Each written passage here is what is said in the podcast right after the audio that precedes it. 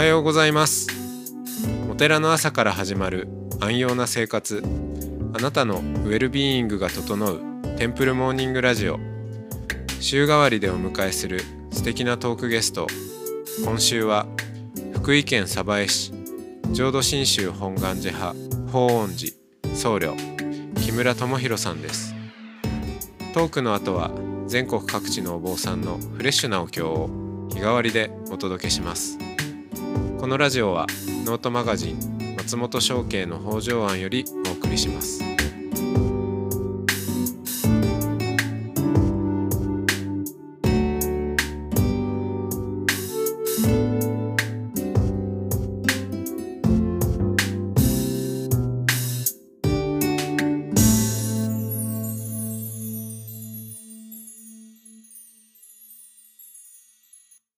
おはようございます、おはようございます。えー今週は木村智弘さんとおしゃべりをしてきましたが、えー今日が最終日となりまして、はい。ああっという間でっす。という間ですね。うん、でまあ最後どうしよっかなと思いつつまあこれまでのキム・ニーの,、ね、あの人生も、まあ、お坊さんになって4年目ですけど、まあ、それまでのこう流れも、まあ、ユニークだったなと思いつつ、うんまあ、これからっていうところも、う。うんんまあ、聞いてみたいとも思うしうん。そうあの今週もまあちらちら言ってますけど産業層をねやっていて、企業で働く人、まあいろいろみんなキャリアに悩んだりもするわけですよ。で、うんあのあえて転職の話とかも、うまんあ、あの振ってみたりもするんですけど、うん。という感じでじゃああのキム・ニーに、うん。えー産業層的にこう僧侶対話を20分押し売りするっていうことを 感じでやってみましょうか。はい。はい、どうなんかこれからまあこれからもね、これからの話だったら、まあ決まってないことももちろん、えー多いと思うんですけど、う。うんん、まあ、あの、これからを考える上で、当然、まあ、これまでがどうだったかなっていうところがあるわけですけど、つまうん。り、変えるのか変えないのかってことですよね。はいで、これまでの部分はもうすでにだいぶお話ししたんですけど、あの、まあ、言ってみれば自分の生き方結構究極の受け身だなと思ってて、うん。っていうのは、あの、まあ、成長したいとか、いろいろ、まあ、もちろん思ってはいたんですが、何がしたいっていうのが強くあったわけじゃなく、うん。ただ代わりにいろんな、こう、機会をいただいたり、あの、依頼を受けたらですね、それを極力断らずにやってきた。そしたら、不思議な、こう、道がどんどん開けてきたっていう、うん。つまり、まあ、商社に入って辞めて、で、思いがけず協力隊を受けて、うん。そしたら、お坊さんへの道が開けて、開けて、で、はい。お坊さんになった後もいろいろ、まあ、変わった依頼とか、まあ、住職塾のご縁もいただいて、そうですね。ええ。でわずかこれ、お坊さんにななるぐらいから言うと4、5年の話なので、あの、本当に目まぐるしく、あの、まあ、不思議な道が開けてきたなと思ってうるんんですけど、言ってみれば全部、あの、受け身なんですよ。はい、まあ 向こうからやってくるものですよね。はい。うんただ自分の価値観としてそのやはり与えられることをしっかりと受け止めて頑張るっていうこと自体は価値があると思ってますしうんそれをしていればあのまた次の道とか扉も開くとも思っているのでそれ自体は全然否定はしないんですけどただ、まあ、あの僕ももうこの4月には50なんですよね。うん人生50年と言うともう終わりなんですけど、まあ、昔に比べればもうちょっとボーナス、あの、タイムがあるみたいなので、うんじゃあ50過ぎ、50歳を迎えてから後の、まあ、時間をどう過ごすべきかなっていうのは最近考えてるところですね。うんつまり、全く同じやり方でいいのかっていうと、はいはいはいまあ、もちろんいただくお話は受けるっていうのをやめるわけではないんですけど、うんやっぱもうちょっと自分で何かやるべき、その主体的に考えてやるべきなのかなっていうのも今、あの、悩んでいる、悩むというか、ちょっと考えているところですよね。やるとしたらこの辺かなとかあるんですか？うん、なんかその、具体的な事業とか、これっていう、例えばラーメン屋やりますとか、そういう具体的なものではなく、うん。なんか、もう少し広い感じで、うん。っていうのは、やはりあの、ね、フリーランスって、まあ、まっちゃんおっしゃってくれたように、どっちかというと一匹狼的に動いてきてるところがあるので、うん。まあ、それはそれで、あの、機動力もあるからいいんですけど、例えば自分で場をず作るとか、その場作りとかを、まあ、そんなにしたわけでもなく、うん。あの、いろんな場に呼んでいただいて、あの、やってるとこもあるので、じゃあそうするとなんかこの場作りなのかなっていうのもちょっと考えるとこあります。うん。うん。場作り。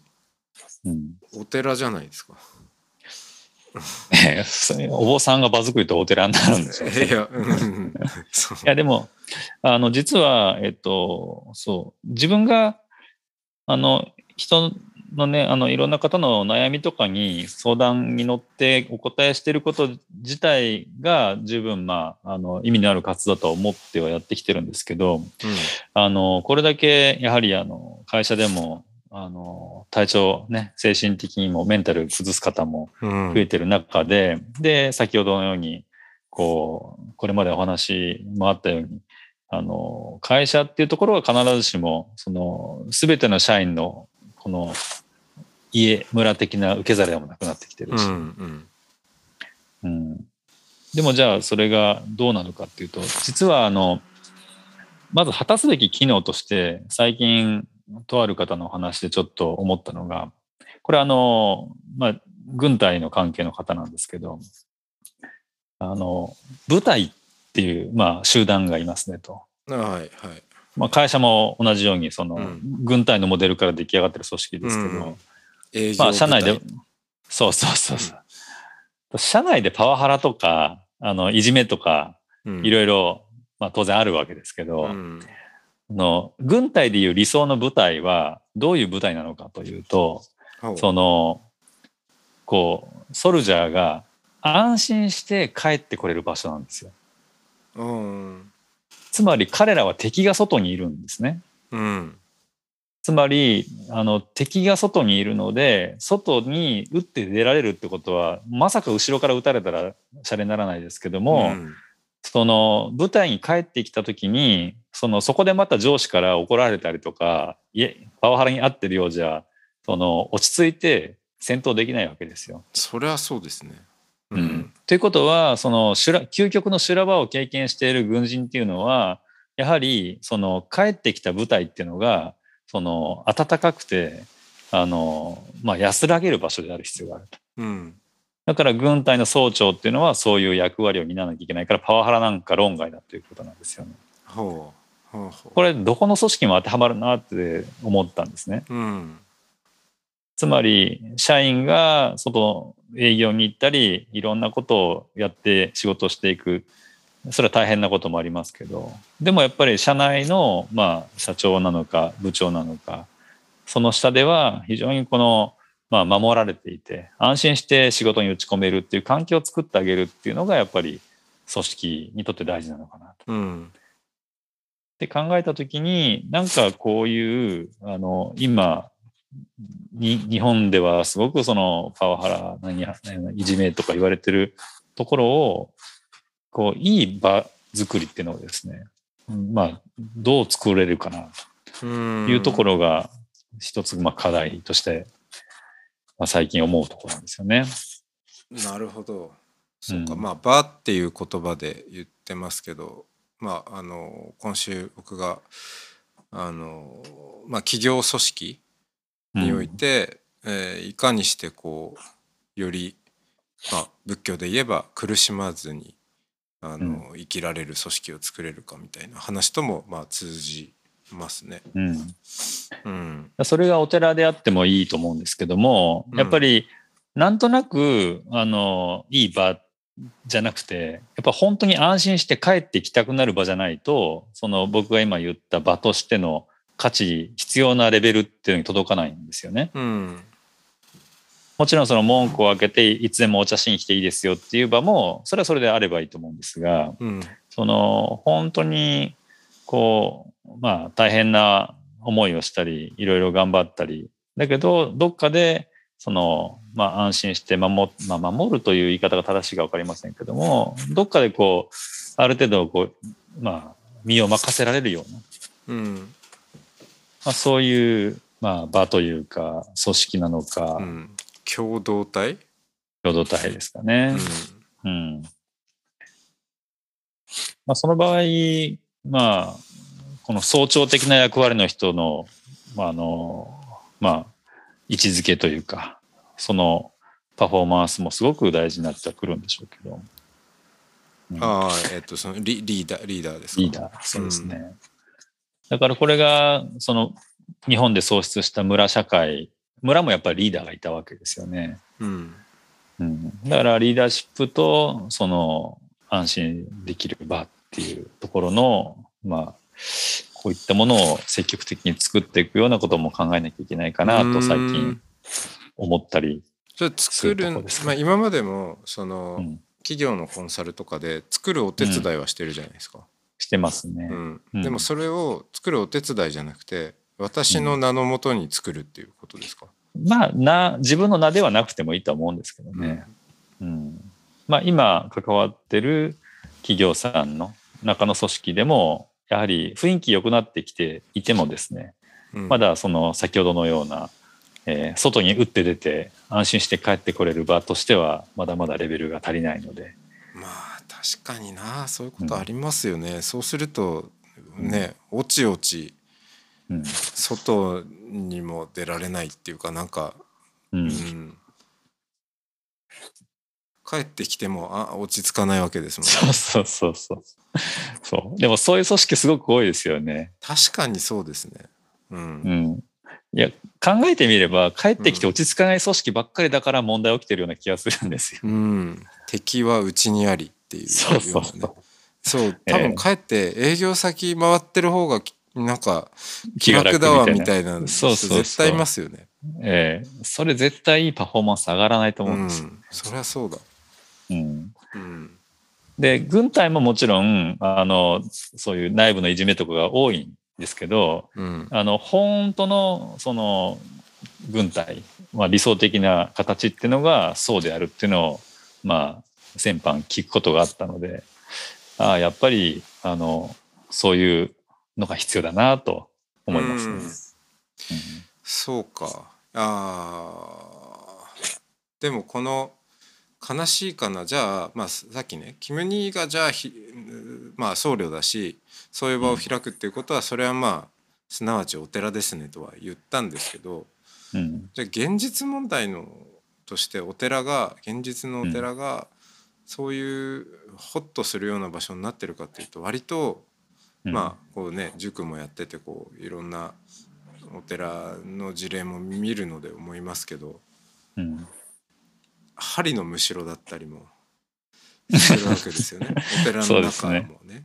ううん。ん、結構その、えーまあ家族経営だからあらゆるものが混然一体とぐちゃぐちゃに絡んでいて、でローカル性もあり、うん。うん、さらにこうね自分の代だけじゃなくてなんかご先祖様からのいろんな因縁やらなんやらも全部引き継いできちゃって、はいね、こんがらがりにこんがらがってさらにはそこにこう宗教である信仰であるみたいな話もうん。かぶさってきちゃうんでもう本当にこじれてるところもまあ、うん。多いなとは思うんですけどうん。でも、まあ本来やっぱ仏教はそういう苦しみから離れるものだから、うん。なんかもうちょっとヒントないのかなと思って僕あの、うん。産業層でも一緒にやって、えーいただいているあのプラユキさん。はい。はプラユキさんはタイ仏教プラユキ奈良天坊さんですけど、うん。おなんですけどそのまあ上座部系ですよね。あの、うん。黄色い型出して今朝をはい。かけるっていう。の組織、えーうん。まあサンガですね。うん。はどんな感じでやってるんですかと。まあみんなうん。お坊さんとはいえ人が集まればまあ喧嘩もあるだろうしあの、うん。なんかなんであいつばっかりずるいみたいな話とか、うん。ね、うん。そのいろんなこと人間同士の揉め事って起こると思うんですけどって言ったら、うん。うん、あのーもちろん人が集まるからないないとは言わないしあ、まあ、そういうことはいろんなことはあるんだけどでもうん。わりかしその確かに執着が生まれにくいうん。仕組みにはなっているかもしれないね、と例えばそのうちのお寺っていう概念があんまりなくって、うん。うん、どこのお寺もまああのその手続きを踏めばどこのお寺にも入れるし、うん。あなんか居心地悪くなったら明日には別に隣のお寺に移ってもいいし、まあ、みんな修行僧なんでなんかうん。その住職でい先祖代々やってますとかじゃないから、うん。うん。所有感がないんですよね。うん。うん、っていうのもそうだしそうどんどん気軽に移っていけるとかうん。あとはそうですねそのまあ持ち物もね少ないとかもありますけどうん。あとはその何かあった時に、えー不殺、うん。うん、反省会を開く仕組みがあって、まあ、そこでうん民主的に、まあ、問題があれば解決していくとかで、なんかそういうやっぱ執着が生まれにくい仕組みっていうのもあるんだなと思って、そその辺はなんか、そのキム・ニーが言っている、うん。えーこんな場をね作ったらどうかなっていうところにヒントになるかもしれませんね。うん、そうですね。やっぱり執着が、まあ、根源であるんで、ただその、もう一つそうだな、いつも僕が思ったのが、昔ちょっと思ったのが、執着をしないっていうと、逆に言うと何でも投げやりになっちゃわないかなっていうところがあったんですよね。はいはいはい。はいはいはい。例えば部下を指導するにしても、その、こう、一生懸命指導すると、当然、こう、こういうふうになってほしいっていうのが生じるわけで、うん。でも思った通りに成長しないと、なんだあんだけ教えてあげたのにっていうふうに、こうなっちゃうわけですよね。うんで、ここは自分も若い頃あったんですけど、執着をしてたんだなと。つまり、うんえー教えることによって、それなりのリターンが返ってくることを、まあ、期待していたうんんですけども、でも逆に、リターンを期待しないと、投げやりになって教えなくなっちゃいけないんだなと思ったんで、教えるんだけども、えー思った通りに成長するかどうかは、それはその時次第っていうふうに、あんまりこう見返りを期待しないようにするようになったら気持ちが楽になったんですよね。うんつまり、えー成長してほしいという希望は持つんだけど、あの、こな、こういうふうになれよってなってくれるだろうっていう期待は持たないと。はいはい希望は持つつけど期待は持たないと。うん、まああの、阿弥陀さん風に言うと願いはかけるけれども、はい。うん、期待はしないっていうか、そうですね。うんそうそう。でそうすると、あの、自分がすべきこともできるし、で、結果に執着しないで済むから気持ちも楽だし、うん、っていうふうになりましたね。うーん仏教の効果出てますね。その時はまだね、お坊さんじゃなかったんですけど、あまだあそうなんだ。そうそうそう。えええーだからその、そういう知恵ってねやっぱええ別に仏教の教えっていうか、うん仏教で言ってることもものの道理ですよね。そうなんですよ。うんだから、これって人事を尽くして天命を待つって言葉と同じことなんですけど、うん結局、日本で伝わってるいろんな先人から言われてる教えっていうのは、仏教の話もあれば、まあ、儒教の話もありますけど、なんかいいこといっぱい言ってるっていうのを、まあ、どんどんこう自分がその知恵としてあの身につけていければ、あの執着も減るかなと思いますけどね。うんうん。まあでも話が少しずれましたけど、やっぱりこう、苦をまあ除く、まあ、バックですよねう。んで、そのためにもまあ安心できる場っていうのもすごく大事だなとも思いますし、うんそういうものが非常に欠けて欠如してきてる時代に、まあそこをどう作っていけるか。でも企業はそれを放棄してるケースが増えてる。うんまあ放棄しない企業もあるけど、じゃあ、なんか、こういう場作りっていうのが今後企業だけじゃなくて、なんかいろんなところで作られる可能性がある過渡期にあるので、うんそれをどういうふうにこう増やしていけるかなっていうのが、まあ、ちょっと今考えてるテーマですかね。なるほど。いやー、うん。あれですね。結構その産業層で僕が考えてることとも近いなと思って、うん。うん、その執着を離れるっていうことは、まあ、一人一人のその、えー苦をなくす。まあこのラジオでも言っている安養な生活ウェルビーイング、に近づいていくことだと思う。まあ近づくっていうか保つっていうかことかなと思うんですけど、あのそれが組織としても僕あの、まあ、今ってやっぱその時代そのかなんだろうむ村村型組織からの転換期っていう意味でも過渡期だけれどもその産業構造も大きく変わっていく時代じゃないですか。うん。そんな中でやっぱまあまあ、それこそお寺の組織なんか見てるとすごいありますけどいやいやこの事業は何々さんが作った事業だからうん。まああのやっぱりちょっと元気なうちはやめられないねみたいな。なんかこう、うん、やることばっかり増えてっちゃって、うん。で全体の予算がどんどん削られていってみたいな、うん。うん、要はその転換ができないわけですねあの、うん。過去過去を引きずりすぎちゃって、うん。うん、そこにその組織的執着ですよある意味それは。うん。うん。そこをいかに、えー軽くしていくことができるかっていうのはその、集合としての、えートランジションを促していく、うん。うん。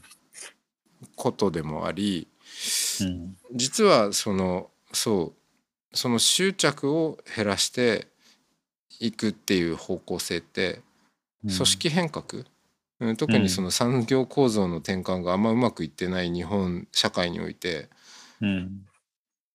ものすごい大事な取り組みになりうるんじゃないかなっていうなんとなく予感がしていまして、うん。うん。うん。安心な場なんだけどうん。安心っていうのがその慣れ親しんだところにこううん。とどまり続けるっていう意味での安心になっちゃうとそれはむしろこうまあ幻想でもあるし執着を強めるっていううん。ことになるんで、じゃなくて、その変化にさらされているんだけれども、うん。執着をからまあんなるべくこう、うん。距離を取るっていうか、まあ、離れていくっていううん。方向性においてうん。そこに心休んじていられるううん安心ですね。そうですね。うん安心の場一つだけをあの話し上げてるとその、まあ、変わらないことによる安心っていうのが含まれてきてしまうんですけど、うんうん結局そのいろんな変化に対してまあそのテクニックだけじゃなくてスキルよって話があったように結局状況における判断っていうのは常につきまとうわけですからそのまあ環境外部環境諸行無常なのでそれに合わせての判断をするっていうのが大前提になった上でのやっぱり安心の場なのかなと思うんですよね。うんだからいろいろなその知識とか知恵をまあ広くまあ総合的に使いながらその安心の場っていうのを定義していくとかうん物事を判断していくってことがまあすごい大事だなと思いますね。そうですね。うんうん、まあ塾もそうですけど、まあ、現代仏教僧としてもあはいのの同同志としても、はい、はいまたこれからもよろしくお願いします。もちろんはいはい、あのが頑張ります。じゃあ、えーこんな感じではいまたお会いしましょう。ではいさようならありがとうございました。はいありがとうございました。さよなら。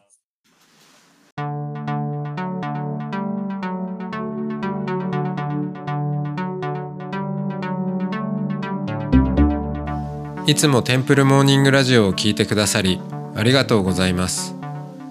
この番組ではもうすぐ100人目のトークゲストをお迎えすることになります。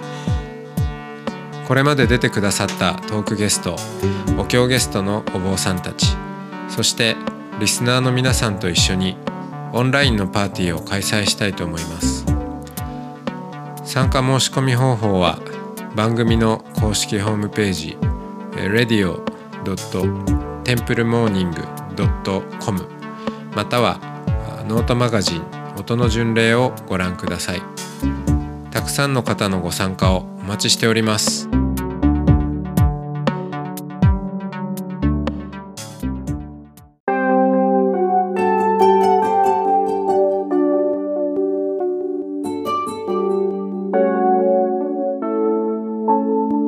ここからは音の巡礼のコーナーです。全国各地のお坊さんのフレッシュなお経を日替わりでお届けします。登場するお経やお坊さんに関する情報はノートマガジン音の巡礼をご覧ください。トークゲストへのメッセージやお経の感想などもノートマガジン音の巡礼ウェブサイトのコメント欄でお待ちしております。それでは今朝も音の巡礼へいってらっしゃい。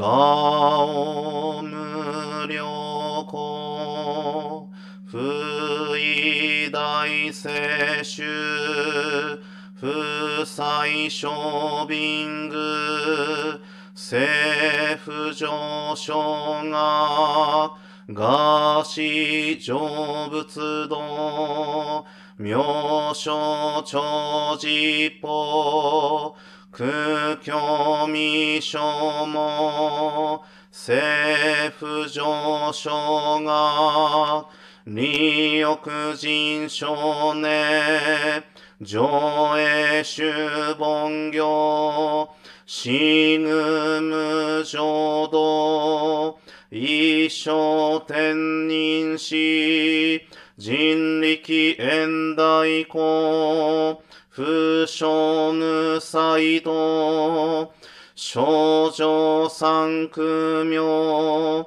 交際集約な回避遅延へ滅死根も閉塞小悪道通達全集も高層上満蔵。異様の実法日月集中期天候音符芸一種解放像公正空読法上大集中説法四四苦供養一切部偶則習徳本。元年出場魔。得意三愛音。尿物無下地。通達未不詳願学エリ。投資最小尊志願や国家大戦王感動。国商天に東珍妙系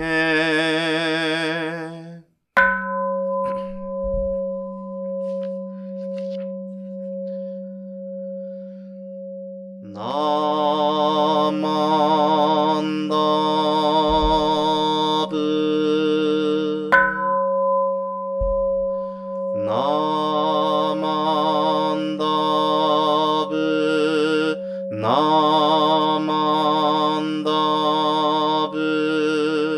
な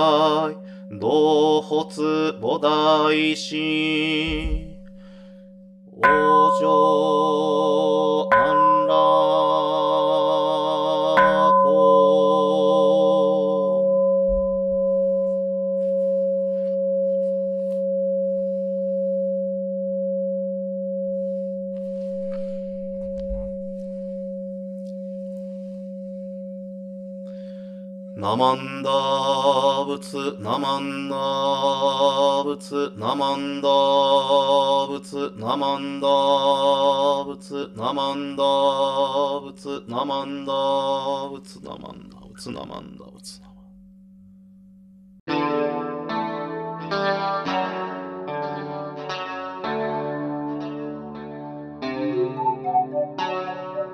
このポッドキャストはノートマガジン松本紹圭の方丈庵よりお送りしました。お経コーナーはノートマガジン音の巡礼のご協力でした。ゲストへのメッセージや番組の感想などはそれぞれのノートのコメント欄にてお待ちしております。それではまたテンプルモーニングラジオでお会いしましょう。